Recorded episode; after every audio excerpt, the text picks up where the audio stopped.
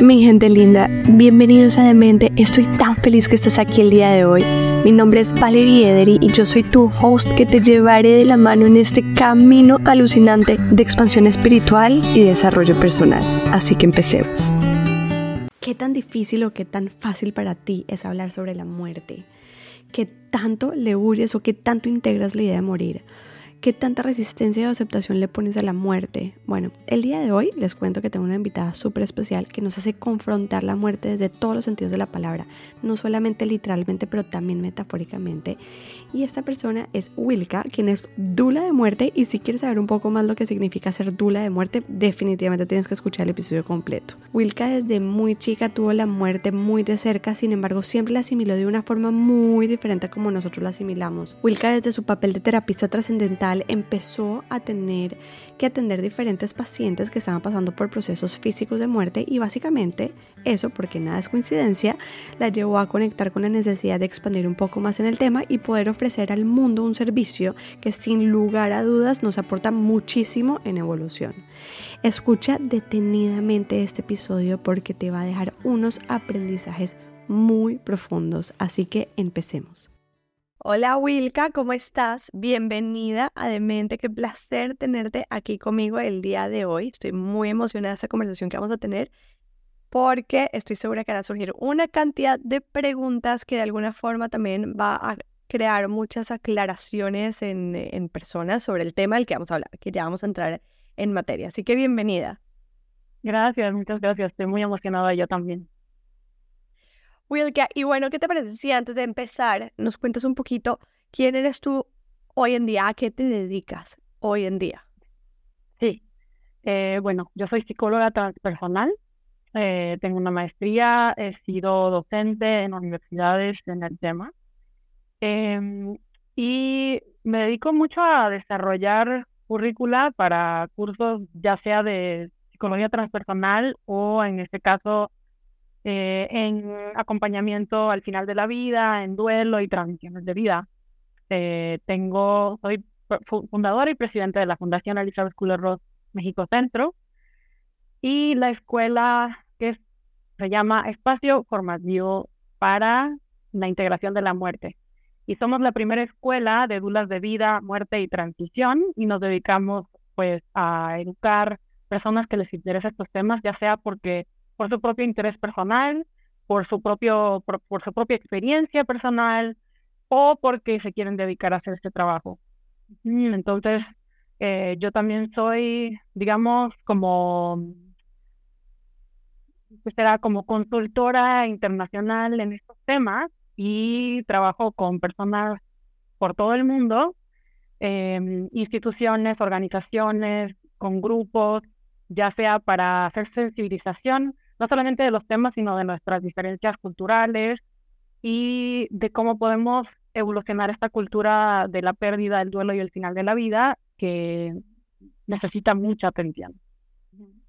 Interesante, de verdad que yo nunca había escuchado esto de dula de vida y de muerte, nunca lo había escuchado y pues lo escuché inicialmente cuando empecé a aprender sobre ti y me llamó muchísimo la atención. Cuéntanos de qué se trata esto de, o sea, a ver, yo había escuchado Dula para tener partos, pero nunca había escuchado esto de Dula o un acompañamiento para poder vivir. Cuéntanos un poquito más de esto. Sí, bueno, fíjate que ha sido, ha sido un proceso que ha evolucionado, o sea, desde los principios de los tiempos, como seres humanos, nos hemos estado acompañando en todos los procesos de transición. Y hubo algún momento, y todavía algunas culturas eh, lo siguen haciendo, de como realmente no solo contener espacios, sino crear espacios para una transición consciente de una etapa de vida a otra, de una condición de vida a otra, y pues obviamente tanto en el parto como en, como en la muerte. Entonces, eso es algo que antes siempre hacíamos y que de alguna forma con toda la industrialización y con toda la, la cuestión del individuo y del capitalismo y todas estas cosas, nos hemos ido como desconectando de esa naturaleza y de esa humanidad. Y hoy en día nos vemos en una crisis donde no hay suficiente humanidad, no hay suficiente dignidad en estos procesos de transición, ya sea en el nacimiento, la transición de ser pues mujer a ser mamá o de ser personas a ser padres, igualmente en los procesos de, pues de pérdidas, ¿no? De duelos y cuando tenemos, eh, nos tenemos que enfrentar con nuestra mortalidad, ya sea por em, diagnósticos o porque simplemente pues hubo un accidente, otras cosas que suceden. Entonces, hoy día no estamos, no estamos siendo contenidos y estamos teniendo que como que retomar algo que siempre fue parte de la comunidad del ser humano. Y ahora tenemos que crear espacios como especializados que nos permiten hacer este servicio dentro de los sistemas que ya están, que son los que dominan ahorita todo esto. Claro, porque la dula, ah, tú, perdón. No, adelante, adelante. La, la dula de parto surgió pues con la necesidad de que no solamente se atiende al, al bebé que nace, sino a la mamá en el proceso de preparación, eh, de, de, desarrollar su confianza para poder tener un mejor parto, ¿no? Una mejor, un mejor embarazo, un mejor parto. Y esto mismo se hace con, con los moribundos y se hace también con personas en transiciones de vida, solo que ahora tenemos que darle nombre a esto. No, necesitamos este tipo de acompañamiento. Tenemos que crear estos espacios porque, porque ya los hemos perdido. Entonces, em, en cuanto a la trayectoria de cómo llegamos a las dudas de muerte, ya, pero antes, de transición, antes de llegar allá, diría como, como eh, eh, conceptualizar un poquito lo que estás diciendo y es, anteriormente efectivamente vivíamos mucho más en comunidad. Siento que hoy en día nos hemos individualizado mucho y tal cual como dices tú, vienen ciertos desarrollos que nos hacen a nosotros mucho más individuales eh, dentro de la sociedad y, e, y, entre comillas independientes porque nos han como también empujado mucho este concepto de independencia, ¿no? Que de alguna forma pues nos separa de nuestra esencia porque al final somos seres sociales y necesitamos este apoyo para atravesar estos procesos de transición desde el proceso en que un niño se vuelve adolescente hasta el proceso en que una mamá, una mujer se vuelve mamá, hasta después un proceso en el que una persona ya va a transicionar en su vida y pues hay, se necesita un apoyo tanto para esta persona que está afrontando esta situación como para la familia que la está también atravesando. ¿Correcto? Entonces, sí. me imagino que también tiene que ver mucho también con los procesos que se viven en las clínicas y cómo se viven estos procesos con falta también de conocimiento de causa de cómo podría ser el proceso eh, mucho más eh, orgánico, ¿no? Eh, menos, como se dice, asistido o intervenido, que también pasa mucho pues en el tema de los partos, ¿no? O sea, que es como también entender cómo tener un proceso más natural, ¿no? Sí, sí, ¿Y, no? y es que también, sí, sí, porque estas cosas, como ahora hoy en día todo está especializado, hay un número de personas que conocen, se supone que conocen todo y aún así no están conociendo todo. O sea, en el sistema médico y en la educación eh, médica no nos están preparando para la parte humana de estos procesos. Entonces, podemos trabajar perfectamente bien con cuerpos, con partes, con diagnósticos, con esto, pero no con el humano que transita el proceso. Entonces, esa es parte Y la familia que transita también ah, el proceso. Sí, sí, sí, sí. Ajá. Sí, el aspecto humano de cualquiera, ya sea el que, se, el que está naciendo, el que se está muriendo, o el que está en transición.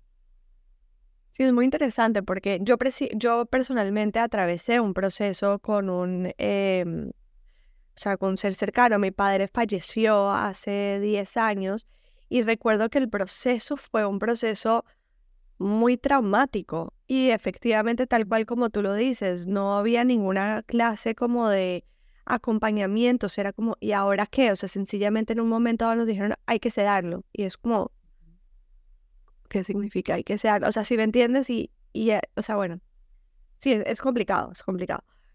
Eh, Wilka, y esto también, ¿sabes que me, me, me, recuerda el tema de los blue zones o las zonas azules, que son lugares donde las personas viven mucho más acompañados, viven mucho más en comunidad y viven mucho, muchos más años. O sea, pienso que en, estas, en estos espacios esto que hoy en día le llamas dula de vida y de muerte se da de forma orgánica y natural a nivel de comunidad. Entonces entiendo por qué tú dices que hoy en día en la sociedad en la que vivimos tenemos que incorporar el concepto como un concepto de, de una especialización, pues porque nosotros a nivel social lo perdimos. Exactamente. Y fíjate que en, cierto, en ciertas comunidades que todavía existen, las personas que se dedican o que son los que traen esta facilidad con procesos de umbral, digamos, ya sea partera de nacimiento, también sirve de partera de muerte. Como que hay una, hay algo también muy intuitivo. Y si entras a este tipo de comunidades, las, que yo he visitado en diferentes países, por lo mismo de entender, o sea, lo que perdimos, lo, lo que se nos olvidó, nos damos cuenta de que como estos linajes de personas que se dedican a trabajar en estos umbrales, lo pueden hacer para tanto para el nacimiento como para el morir, como para transiciones de vida, ¿no? Son, son ciertas personas que, que forman parte del, del, colectivo de la comunidad y que son esenciales para la salud de la comunidad. Claro, 100%. Wilka, ¿cómo se ve un proceso de estos? O sea, a ver, déjame te hago la pregunta un poco más específica. Ejemplo, una, una dula de, de, de parto. En, nosotros, pues hoy en día, pues que es, es, es, algo que de lo que se habla más y de lo que conocemos más, entendemos que es una mujer que acompaña a las mujeres que están embarazadas en el proceso de embarazo y les enseña y las prepara para un parto, no solamente físicamente, sino emocionalmente y también nos da las herramientas para nosotras poder también em, cuidar nuestros derechos cuando entramos en una institución médica. entonces, digamos que sé eh, de qué se trata un proceso con una dula de parto, pero cuéntame un poco más de qué se trata un proceso con una dula de vida o de muerte. Sí, la primera cosa que dijiste es parte de lo que no importa en qué umbral estamos, se requiere que es considerar que como seres humanos estamos, o son muchos aspectos del ser, no es solamente el cuerpo. No, hoy en día también como que tenemos todo demasiado separado, ¿no? Y lo que en el ámbito médico les preocupa es la cuestión del cuerpo, ¿no? Pero estamos hablando de las necesidades emocionales, espirituales, relacionales em, y, y mentales de una persona, además de el cuerpo, ¿no? que somos mucho más que una sola cosa.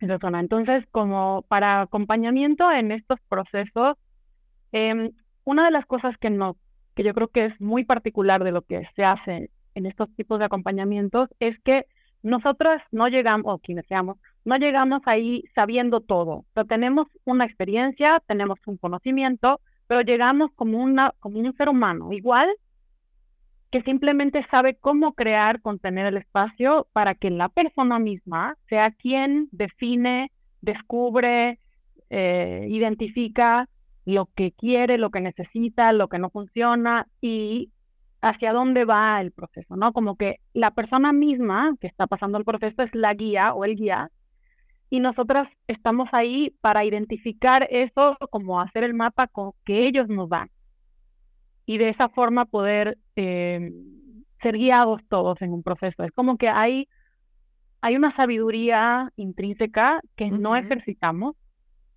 y la dula como que invita a esa sabiduría, que es la que guía cada proceso. Entonces, es el individuo que lo está transitando quien eh, contiene todo eso. Entonces, la dula está ahí como para para identificarlo, para reconocerlo, para observarlo, para reflejarlo. Y de ahí es que se toman decisiones o se entiende qué es lo que está sucediendo o hacia dónde vamos.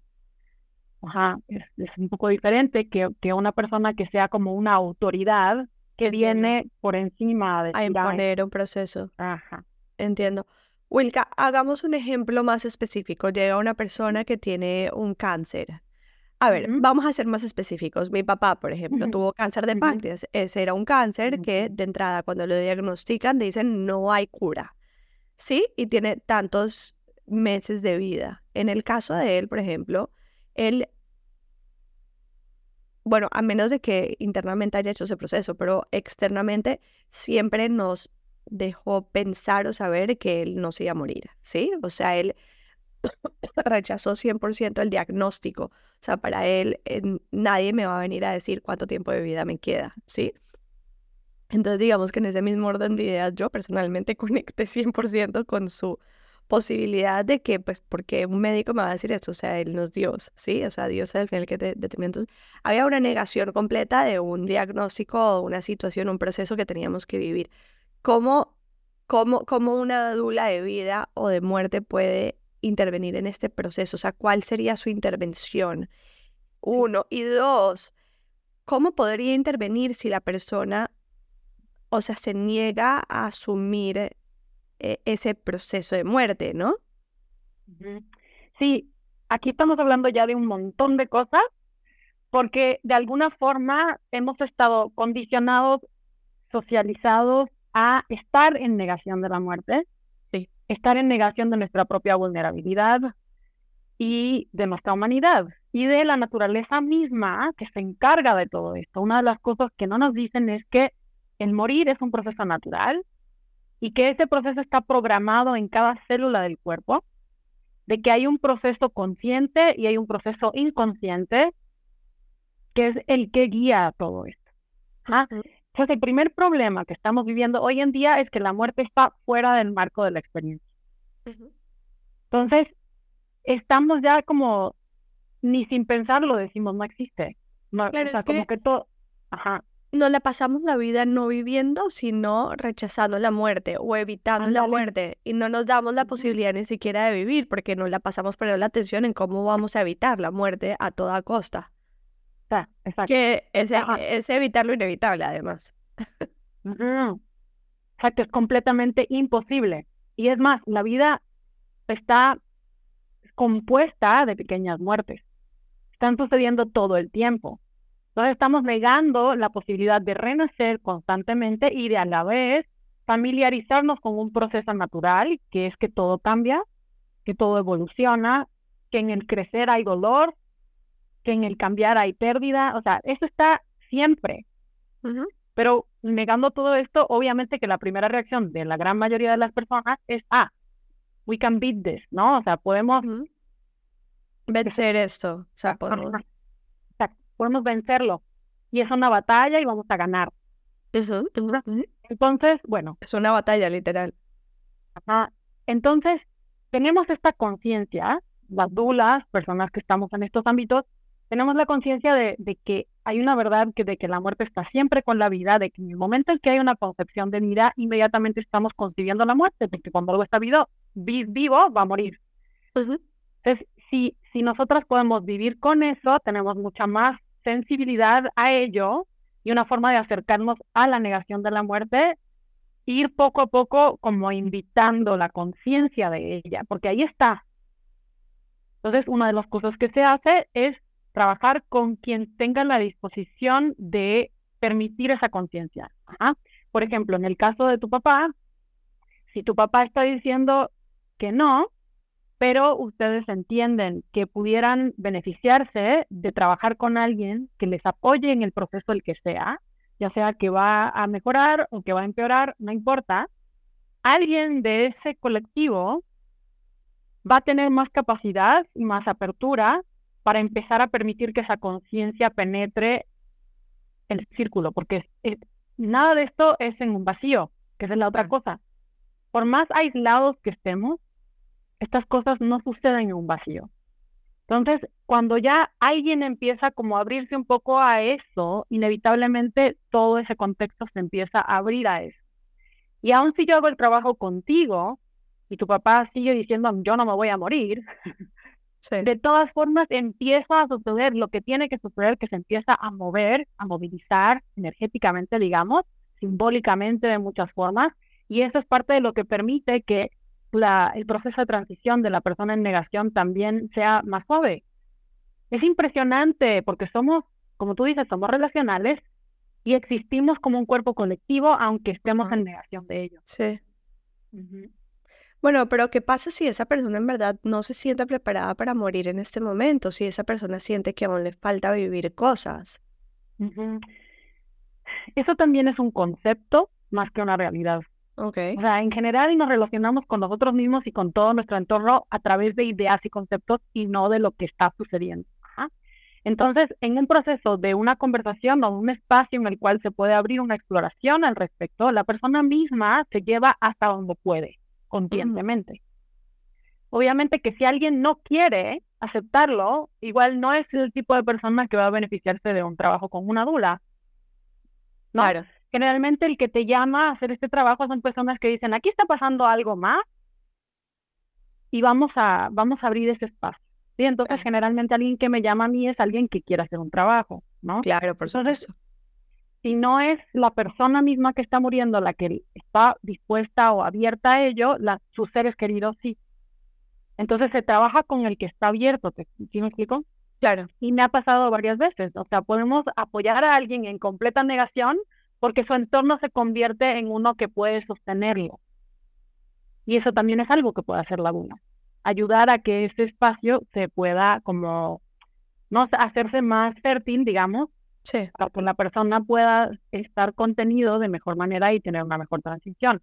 Pero parte del proceso del trabajo que podemos hacer es esto de hacer revisión de vida, de hacer como un inventario de, de, de lo que sienten que les faltó, lo que sí lograron y todas estas cosas se puede ir haciendo y la misma persona va entendiendo a través de ese proceso.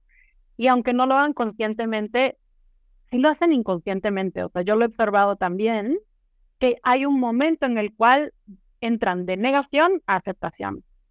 Si no, no se pueden morir. Si no, sí van a, van a sufrir mucho en su proceso de soltar. Entonces, esa es la gran diferencia. El que hace el trabajo conscientemente, igual se le facilita el soltar. El que lo está haciendo inconscientemente, igual también puede ser que, que, batalle más. Wow, se me vienen muchas cosas a la cabeza y es, y, y esto viene obviamente de condicionamientos míos, que ya hoy en día puedo ser muy consciente de ellos, pero, pero uno de ellos es Obviamente hablamos de que muchas veces la muerte es como una batalla contra la muerte, ¿no? Y ese soltar, apenas tú dijiste, a mí una vocecita en la cabeza me dijo, pero ¿cómo te vas a rendir? ¿No? ¿Cómo te vas a rendir? Y, y, y pues, o sea, te lo digo porque obviamente yo lo veía en mi papá. Mi papá obviamente eh, puso mucha resistencia a la muerte y su proceso de morir fue muy traumático, por ende, muy traumático para nosotros también. ¿no? Hasta que definitivamente soltó y como que surrender, que esa palabra en, español no tiene como traducción. Eh. Rendición, pero no es rendirse, porque rendirse es como perder la batalla. Aquí no la pierdes, sencillamente sueltas y confías que el proceso es perfecto. Entonces ya se pudo ir en ese momento en paz. Pero una persona que quiere vivir, que de repente, o sea, dice, ok, me rindo ante el proceso o I surrender o suelto, de alguna forma como que se está rindiendo la posibilidad de poder vivir más. Sí, es que yo creo que también tenemos, es que sí, es que toda esta cuestión de los conceptos complica mucho las cosas. Sí. Porque este apego a vivir más ¿Y qué, ¿Y qué forma de vivir vas a vivir cuando tienes un vehículo que, que ya no puede sostener vida? Entonces yo creo que hay, existe ese momento en el cual la persona entiende de que ya no hay forma de que la vida pueda continuar en ese vehículo, en ese porque ya no funciona. Correcto. Em, lo que sucede es que hay un apego a ideas, proyecciones, ilusiones de cosas que igualmente no, no podían ser. Entonces, esa aceptación también entra en reconocer que, ah, bueno, es que por ahí no iba. Y lo que sí, entonces también es como enfocarse más en lo que sí se vivió. Claro. No en lo que no se logró, sino en lo que sí. Ni lo que hizo eso también ayuda. Y además, hay un proceso cuando se hace conscientemente colectivo, en el cual la persona entiende que lo que ellos dejan es para que los demás lo continúen. Mm. Y no solo eso, sino que también logran entender algunos que ellos lo llevaron hasta donde pudieron y que todo lo que les limitó de poderlo llevar más lejos es lo que los demás que vienen después sí pueden lograr porque no tienen los mismos limitantes. Y además, o sea, estamos hablando tanto de cuestiones muy, muy como literales, como simbólicas, emocionales, de todo. La persona moribunda puede lograr entender que con ellos mueren los impedimentos que también mantuvieron a los demás eh, sin poder avanzar en ciertas cosas. O sea que es un proceso evolutivo lo que sucede. La muerte nos sirve para poder dar más vida. Mm. Y seguimos insistiendo en, en, en, mantener vivo algo que ya realmente no tiene para dónde, no estamos tampoco permitiendo que lo que sí puede llevarlo a otro nivel lo pueda lograr. No, 100%, no, 100%, está súper claro y hace todo el sentido. Lo, puedo ver claro. Ahora, te hago una pregunta. Dentro de estos procesos, en tu experiencia, ¿alguna vez te ha pasado que en, en, un acompañamiento, ya después de que la persona acepta su proceso y, y fluye con él, de repente haya tenido un cambio de diagnóstico o una remisión espontánea o, empiece a conectar con la vida. Sí, sí, absolutamente. Estás, me están poniendo la piel chilita. Porque sí, es, es impresionante lo que sucede. Mira, de alguna forma, morir es dejar ir, soltar, rendirse, en el sentido de la rendición, no de que ya me doy por vencida. Los diferentes. El sanar es un dejar ir, es una aceptación, es un rendirse, es, están al mismo nivel. La diferencia es que hay veces que el cuerpo ya no puede sostener vida y en ese caso, pues ya el cuerpo tiene que morir. Pero si el cuerpo todavía tiene la capacidad de regeneración y existe también el proceso de soltar, de dejar morir, de, de rendirse, etcétera, etcétera, eso puede regenerar y hacer que este vehículo pueda seguir y que la vida pueda continuar. Entonces, sí, lo he visto muchísimas veces de que cuando hay, es el caso de que el cuerpo todavía pudiera tener la capacidad de regenerarse, lo hace cuando se trabaja y se suelta lo que se tenía que soltar, cuando se entiende y se integra la, el aprendizaje de la vida. Y es como una renovación del contrato de vida, digamos, ¿no?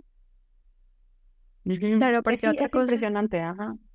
Otra cosa que se me viene a la cabeza ahora es que cuando aceptamos la muerte y vivimos con la muerte al lado, nos da la capacidad de vivir más también al mismo tiempo.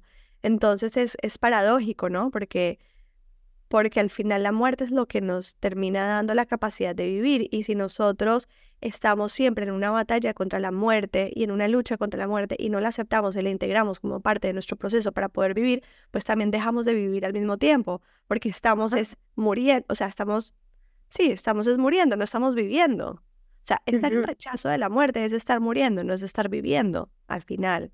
Entonces, claro, en el momento en que la persona hace la aceptación, la integración, la aceptación radical, la integración y soltar, pues conectas con la vida más que con la muerte, porque ya la muerte es como tu amigo en el proceso de evolución. Como, Exactamente. Es muy interesante, wow. sí, porque fíjate que la muerte, o sea, puede y hay muchísimas muertes en vida sin que muera el cuerpo, y es la muerte de identificaciones con ya cosas que no somos o sea, identidades que ya no nos sirven, es la muerte de patrones de defensa, de, de creencias, es la muerte de hábitos, es muchas cosas, ¿no? Si yo permito aceptar que yo ya no soy la persona que fui ayer, estoy dejando morir algo para que algo pueda vivir. Cuando nos aferramos a una sola identidad, y una que, o sea, genera esta incapacidad de regeneración, entonces se manifiestan cosas físicamente que nos dicen, oye, se han muerto como 50 versiones de ti, pero no las dejaste morir, las sigues arrastrando ahí. Si una persona tiene la capacidad de reconocer eso y decir, ok, ¿qué es lo que tengo que dejar morir?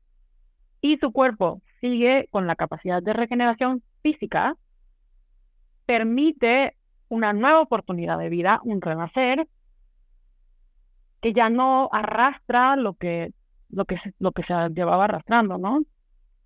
Pero eventualmente todos vamos a tener que morir porque el cuerpo físico no va a durar para siempre, no importa qué. Pero sí es un proceso evolutivo, sin duda. Sí, pero es muy interesante lo que tú dices y es que no se trata solamente de la muerte física, se trata de un proceso que nosotros estamos llevando desde que nacemos. Desde que nacemos estamos Mm, dejando morir ciertas versiones nuestras, mismos ciertas limitaciones, hasta a veces creencias para poder darle eh, cabida o nacimiento a otros. Es más, cuando nosotros nos hacemos mamá, le da, o sea, le damos espacio a la muerte de una persona para que nazca otra. Y no hay manera de que, a ver, esto también te lo voy a decir desde mi experiencia muy personal y muy propia. Así, así de resistencia he tenido hacia la muerte, imagínate. Cuando yo tuve a mi hijo mayor, hubo, hubo mucha resistencia a la muerte de esta, de esta Valerie que no era mamá. Y mi maternidad del primer año de mi primer hijo fue muy difícil porque yo no entendía que tenía que dejar morir a esta otra para dejar nacer la otra. No había manera de que naciera la otra y ya lo estaba viviendo, ya tenía un hijo en mis brazos y no había nacido esta mamá porque no dejaba morir la otra.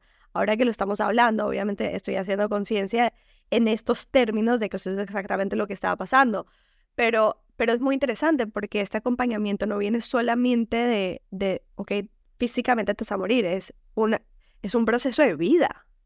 Es un exacto. proceso de vida. Ahora mi pregunta es, si nos vamos a ese, a ese escenario, ¿cómo puedes ayudar a una persona a soltar y dejar morir esas otras versiones de ella?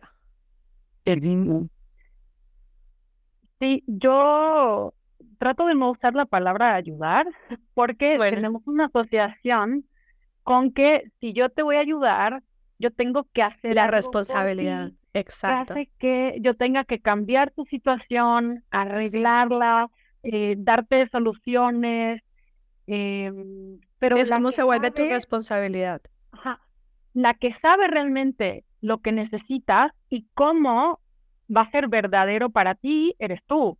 Entonces, yo lo que tengo que hacer es crear el espacio, hacerte preguntas, irme guiando por lo que tú vas descubriendo, recalcando las cosas que, que, que se van como prendiendo así como, ah, esto, esto, para que seas tú quien, quien te des cuenta de esto, ¿no? Mm, O sea, yo solamente contengo el espacio y como que lo voy llevando basado en lo que, lo que va surgiendo. Es algo muy lindo porque es algo muy del momento. También en este proceso estamos permitiendo nacer cosas que están latentes. claro. Ajá. Entonces, la persona misma es la que se va a dar cuenta si está dispuesta a, entrar en la exploración, sabiendo que va a descubrir algo, que es lo que le va a dar la, solución o la respuesta o lo que sea. No sé si, si. No, sí, 100%, y hace todo el sentido del mundo, porque si no, al final, tú te, o sea, a ver, cada persona es responsable de su propio proceso. Lo que tú haces en este proceso de acompañamiento es hacer consciente lo inconsciente, ¿no? Porque nosotros muchas veces hablamos eh, cosas que probablemente repetimos constantemente y se nos vuelven paisaje en nuestro lenguaje y no nos damos cuenta que están hablando de patrones que están inconscientes y al tú poderlos observar desde afuera, los traes a la conciencia y la persona pues ya empieza a hacerle clic en su, en su mismo proceso, ¿no? O sea, en su- en su mismo proceso de lenguaje, de hablar, de expresarse. Entonces es como que tú agarrar ese mismo, ese mismo proceso de esa persona y hacer consciente lo inconsciente y, y, y, y- y ir llevando a esa, a esa persona como un despertar, o sea, como un despertar que viene de su, de su propia información Sí, sí, sí. y de su propia también capacidad también de poderlo ver, porque tú lo puedes hacer consciente y esa persona dejarlo pasar, ¿no? Y es como que todavía no estoy preparada para verlo y lo deja pasar hasta que en algún momento le, le genera su, su despertar. Ujú. Em, wow, no, me encanta, me encanta todo este tema como por donde se va eh, orientando. Ahora, ¿cómo llegas tú a conectar con estos procesos? O sea, ¿qué te lleva a ti a querer acompañar a personas en procesos de muerte? Que al final, de verdad, no son procesos de muerte, sino son procesos de vida. O sea, al Sí. final son procesos de vida, de renacimiento. Sí, sí, sí. Sí, o sea, ¿qué te puedo decir? Yo creo que de alguna forma como que la vida me llevó a este camino y yo ahora puedo decir, ah, sí, por- porque pasaron estas cosas, aquí estoy. Pero yo como psicóloga empecé a notar ciertas tendencias que a mí ya me indicaban como esta, es- este ciclo vida, muerte, vida que está pasando todo el tiempo. hasta que me surgió en diferentes circunstancias con, con consultantes que personas que no tenían por qué asumir que iban a morir, ni que nadie más pudiera pensar que iban a morir. De forma inesperada, todos hicieron algún tipo de proceso de, de conciencia, de, de, hacer sentido de su vida, de, o sea, todo lo que es el trabajo que le llamamos trabajo de fin de vida, lo hacemos inconscientemente cuando nos estamos preparando para una transición de vida, ya sea que es un cambio o ya sea que es una muerte que conscientemente no sabemos que va a suceder pronto. Si yo lo que observé es que estas personas que resultaron, o sea, que se iban a morir, traían una cierta como inquietud, como una convicción del trabajo que tenían que hacer en el, en el contexto terapéutico, que los llevó a un espacio de estar perfectamente preparados para morir. Y en, en todos los casos que esto me sucedió, que fueron diferentes años, diferentes personas, diferentes edades, diferentes situaciones, es que fueron las únicas personas en toda mi carrera hasta el momento que me dijeron, ¿sabes qué? Me siento que realmente he terminado mi trabajo terapéutico y hicimos cierre o sea, que, casi nunca nadie quiere hacer cierre de, de, de terapia, ¿sabes? Ajá. Y aún o se van, se van corriendo porque no quieren lidiar más con el proceso o nunca quieren dejar de hacerlo. Estas personas todas siguieron cierre, se hizo cierre, se hizo como recapitulación, se hizo agradecimiento, un montón de cosas bien lindas y es, estas personas todas estuvieron muertas en menos de una semana después. Wow. Y en ese momento para mí fue como que, espérenme, aquí está pasando algo inconscientemente que los está impulsando a hacer un trabajo consciente para prepararse para estar, para morir. Entonces, cuando esto sucedió, empecé yo también a observar en mis historias de las pérdidas que yo he experimentado, que son todas, o sea, súbitas, así, accidentales, suicidios, ese tipo de cosas, y empieza a ver, ve, empiezo yo a notar que hay un patrón. Un patrón inconsciente, pero muy palpable. Entonces, no solo eso, eso fue una parte. La otra parte fue que como psicóloga me empezaron a llamar médicos, no sé por qué, o sea, es como que la vida te lleva, ¿no? ah, es que mi paciente está en negación, mi paciente está deprimido, es que mi paciente no sé qué. Entonces, los desahucian porque ellos no, pues para ellos no puede ser un fracaso, ¿no? Que no les salvan la vida. Entonces entro yo en papel de psicóloga a trabajar con alguien que resulta que está listo para morir. Y esto no son cosas que yo sabía de antemano, o sea, yo primero no estuve capacitada para, para entender lo que está pasando con una persona moribunda, pero inmediatamente entrando a esos espacios yo sabía cosas como intuitivamente, ¿no? Yo llegaba a un espacio y decía, esta persona está lista para morir. Entonces empecé a hacer este trabajo que yo no sabía lo que era tampoco, pero era lista físicamente, no emocionalmente. Las dos cosas.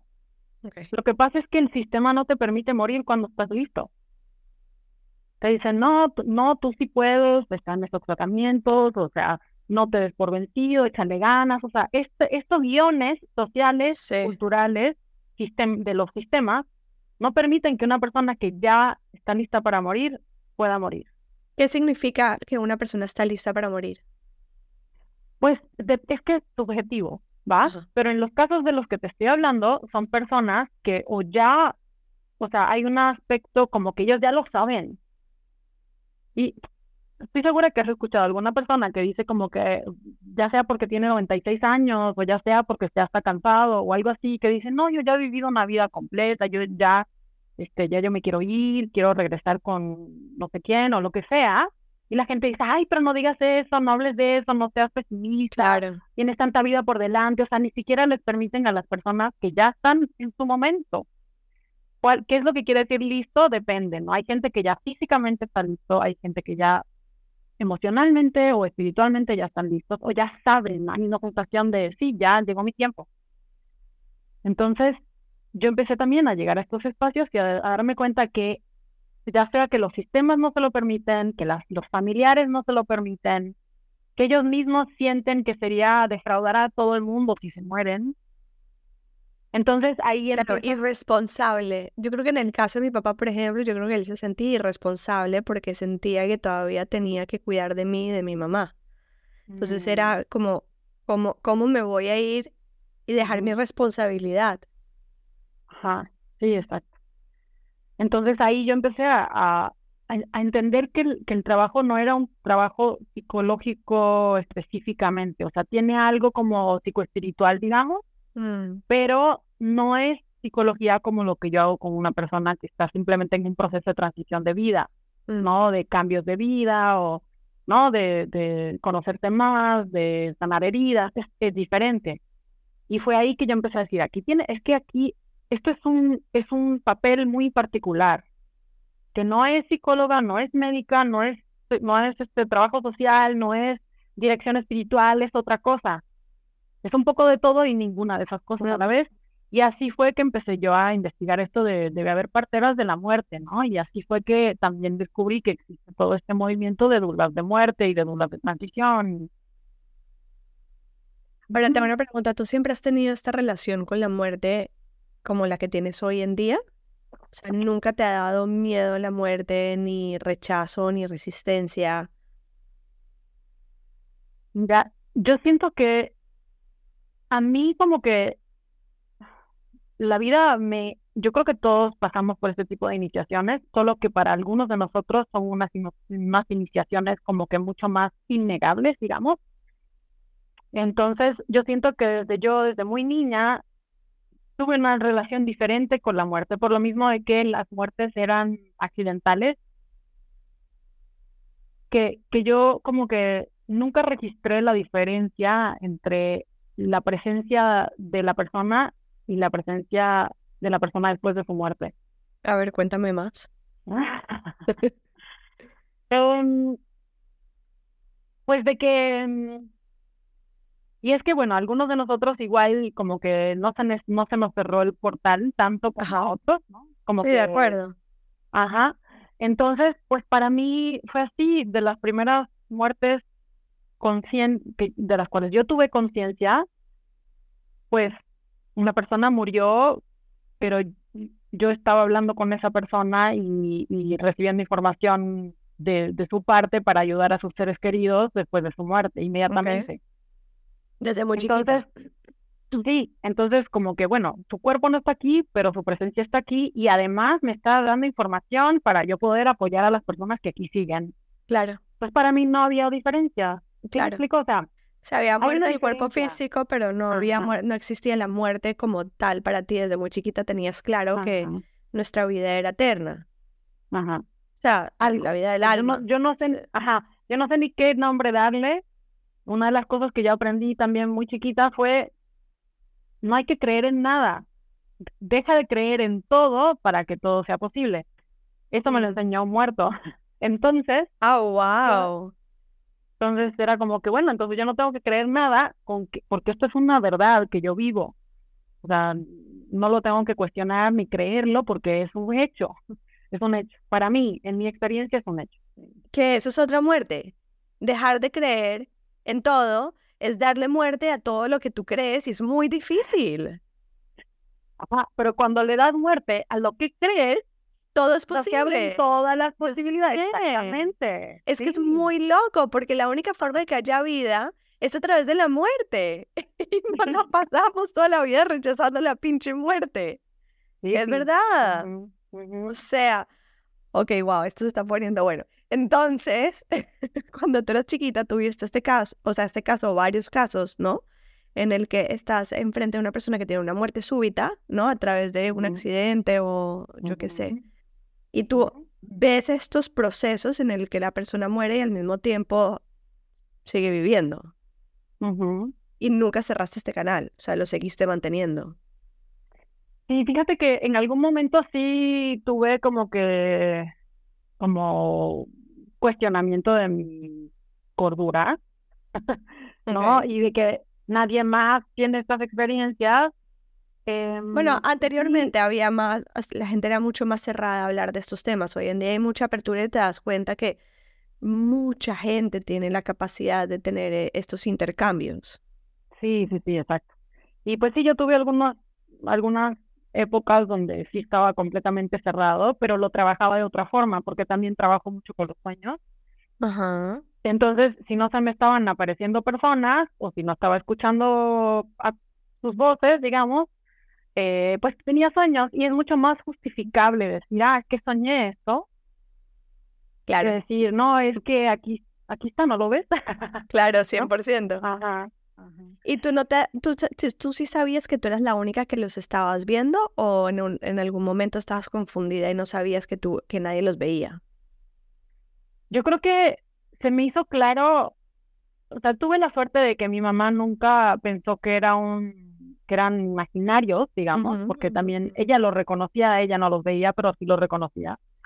Entonces, eh, pues como que de alguna forma ella validó que mi experiencia era cierta y como que no es tan anormal que no todo el mundo lo pueda ver, pero después de un rato como que dices, "Mm, o sea, no es para todos los días o qué sé yo.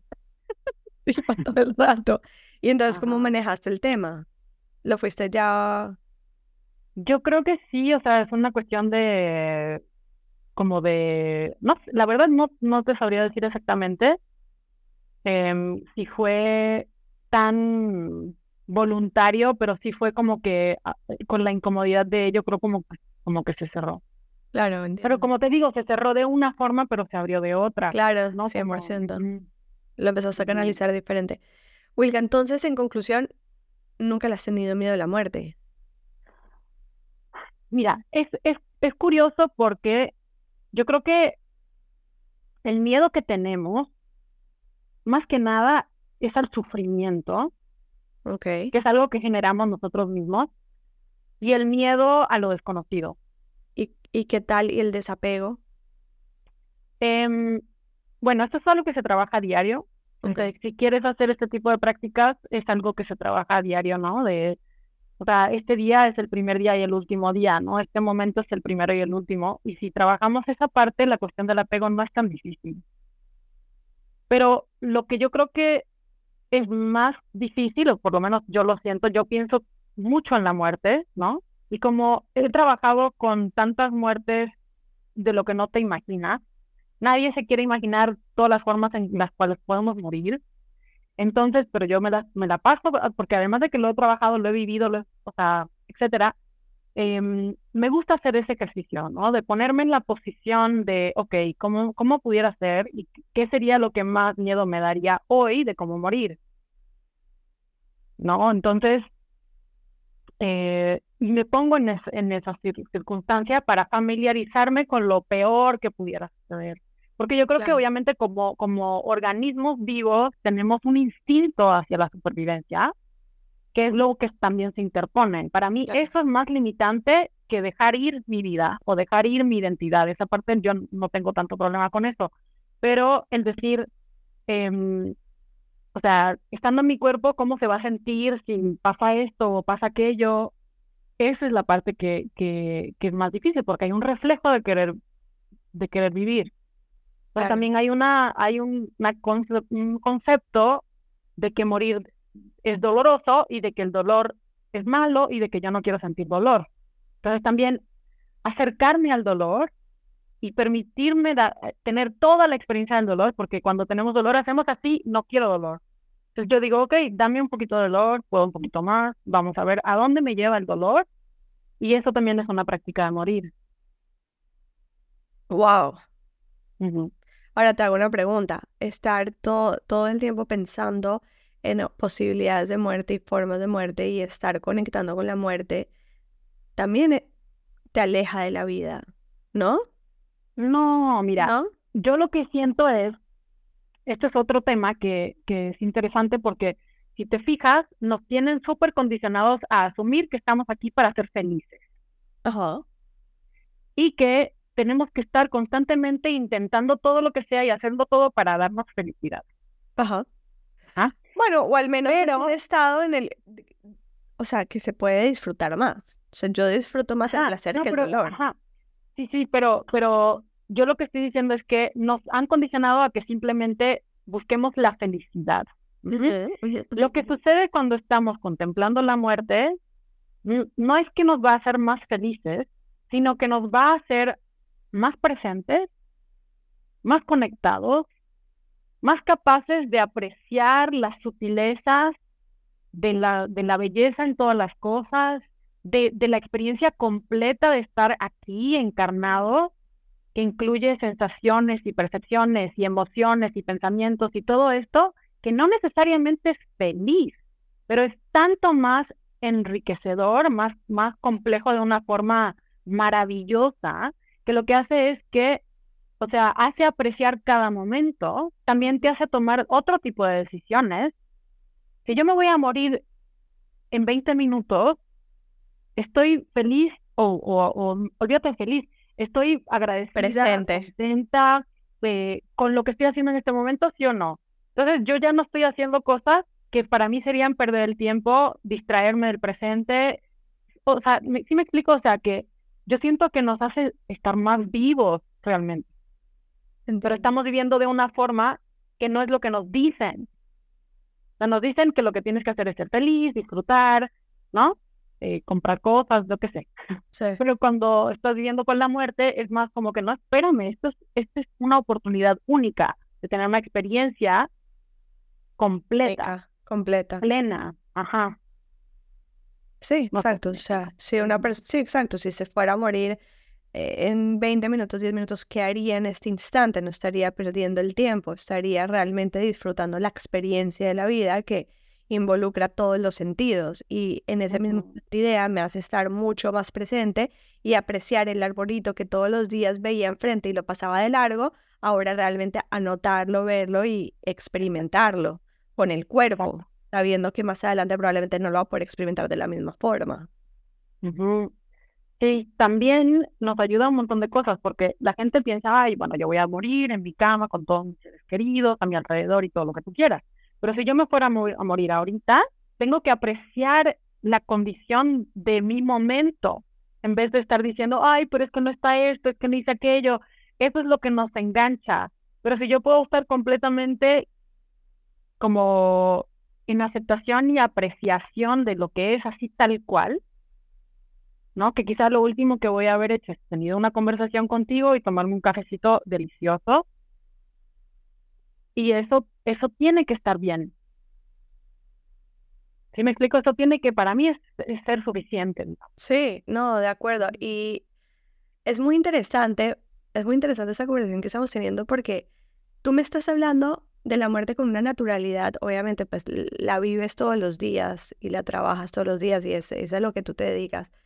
Al punto que tú me puedes decir libremente sin ningún tabú si me voy a morir ahora, pues, o sea, en completa aceptación de lo que es, tal cual, ¿no? Y me, o sea que yo ni siquiera puedo ni decirte que me puedo morir en 20 minutos, porque en, e, solamente decirlo y pensar que es algo que se puede realmente materializar por ley de la atracción, porque además es mucho más fácil creer y atraer lo que no queremos que lo que queremos, porque pues no sé, es más fácil creer en lo que no queremos muchas veces que lo que queremos que se pueda realmente manifestar.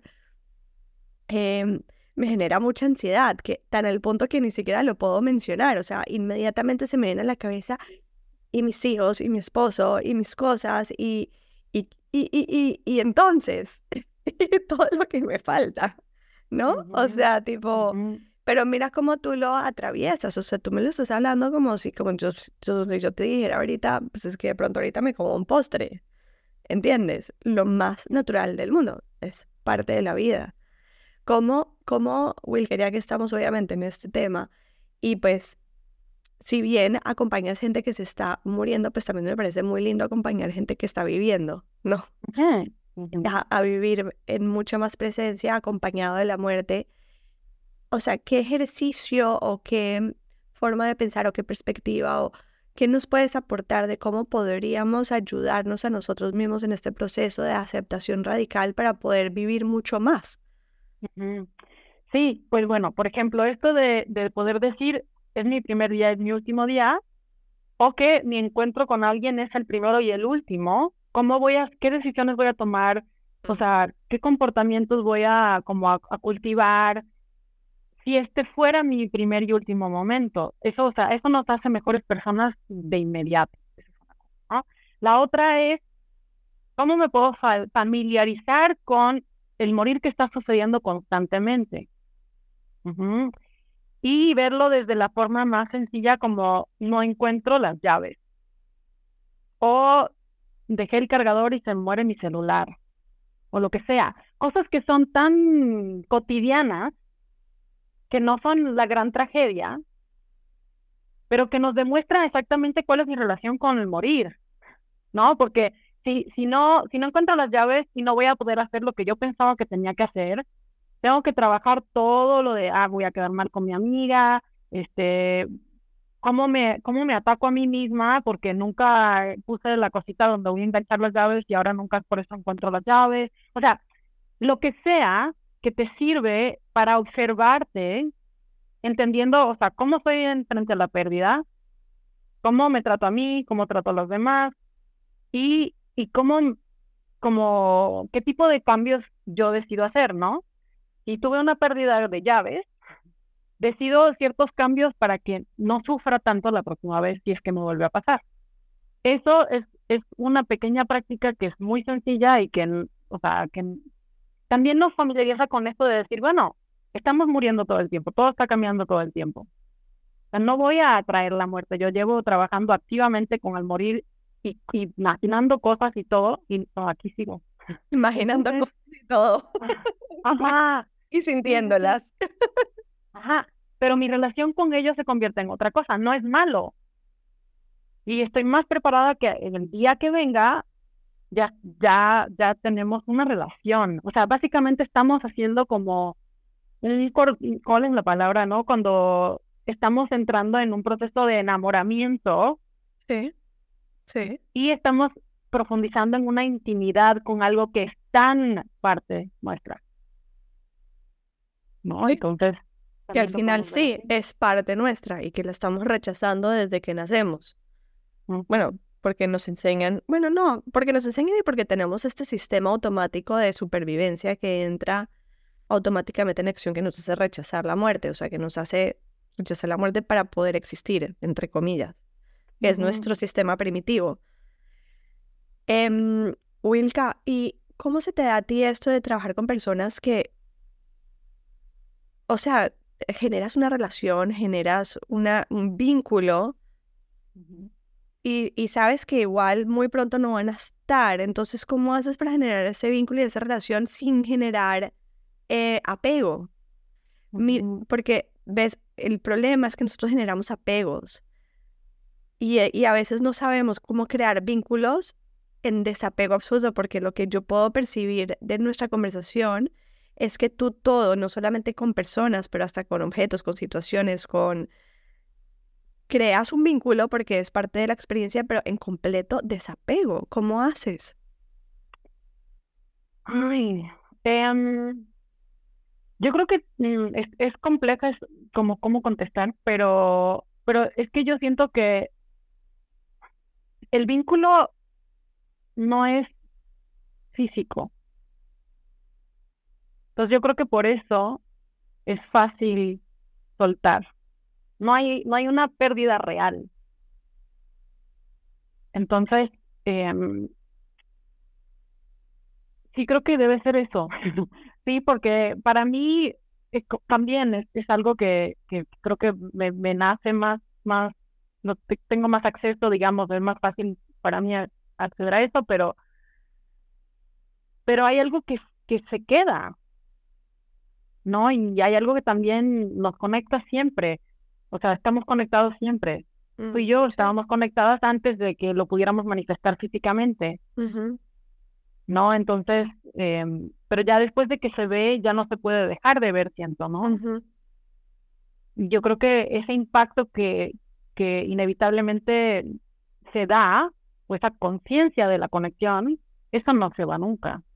Entiendo. eso con, y cuando, cuando muere una persona con la que tú tienes un vínculo cercano, ¿qué sientes? O sea, ¿sientes tristeza o qué sientes? Me da curiosidad. Sí, eso depende mucho, ¿eh? Porque, o sea, te digo, yo tengo relaciones que continúan después de la muerte, entonces no siento que hay una pérdida tan concreta, eh, pero hay dos o tres personas que sí extraño su, su, estar aquí. No, igual para, para mis propias dimensiones más humanas, hay ciertas cosas que sí, obviamente, extraño, pero me doy el espacio para tener mi, mi experiencia de duelo con eso, ¿no? claro. los días que, que no quiero hacer nada porque los extraño, pues me lo permito lo más que pueda y así, ¿no? Y también creo que tiene que ver con, con, con cómo podemos hacer espacios para honrar eso, porque esa es la otra cosa. Todo el mundo quiere seguir adelante como si nada hubiera pasado. Eso es importante. De acuerdo. Sí, honrar, honrar el cambio. Wilka, bueno, de verdad que quiero decirte que mil gracias por esta conversación. Me, o sea, personalmente siento que me ha impactado de una forma, no, no sé si sabes qué tanto. O sea, en mi proceso personal, ahorita, mientras que estamos hablando, mi cabeza ha estado como explotando cada cinco minutos, haciendo unas conexiones increíbles y unas relaciones impresionantes. Así que mil gracias de a nivel personal, te agradezco muchísimo esta conversación y espero que las personas que nos estén escuchando pues estén teniendo el mismo impacto que acabas de tener en mí, que estoy segura que sí, porque de verdad que nunca había tenido la oportunidad de ver la muerte desde la perspectiva en que la estoy viendo en ese momento y definitivamente pienso que es nuestra mayor herramienta de vida para vivir. Entonces, eh, inmensamente agradecida por esta conversación e inmensamente agradecida también por la labor que estás haciendo en la sociedad. Así que mil gracias por tu energía y tu espacio. Ay, claro, es un gusto para mí, es un honor. Welcome, mil gracias. Y este episodio ha llegado a su fin, pero me alegra muchísimo que te haya gustado porque si llegaste hasta aquí es porque el mensaje de alguna forma te resonó. Compártelo si crees que puede ser relevante para otros y sígueme tanto en arroba valederi como en arroba demente podcast para que estés al tanto de otros episodios que aportan a tu expansión y mensajes que pueden recordarte lo mágicos que somos. Te quiero mucho.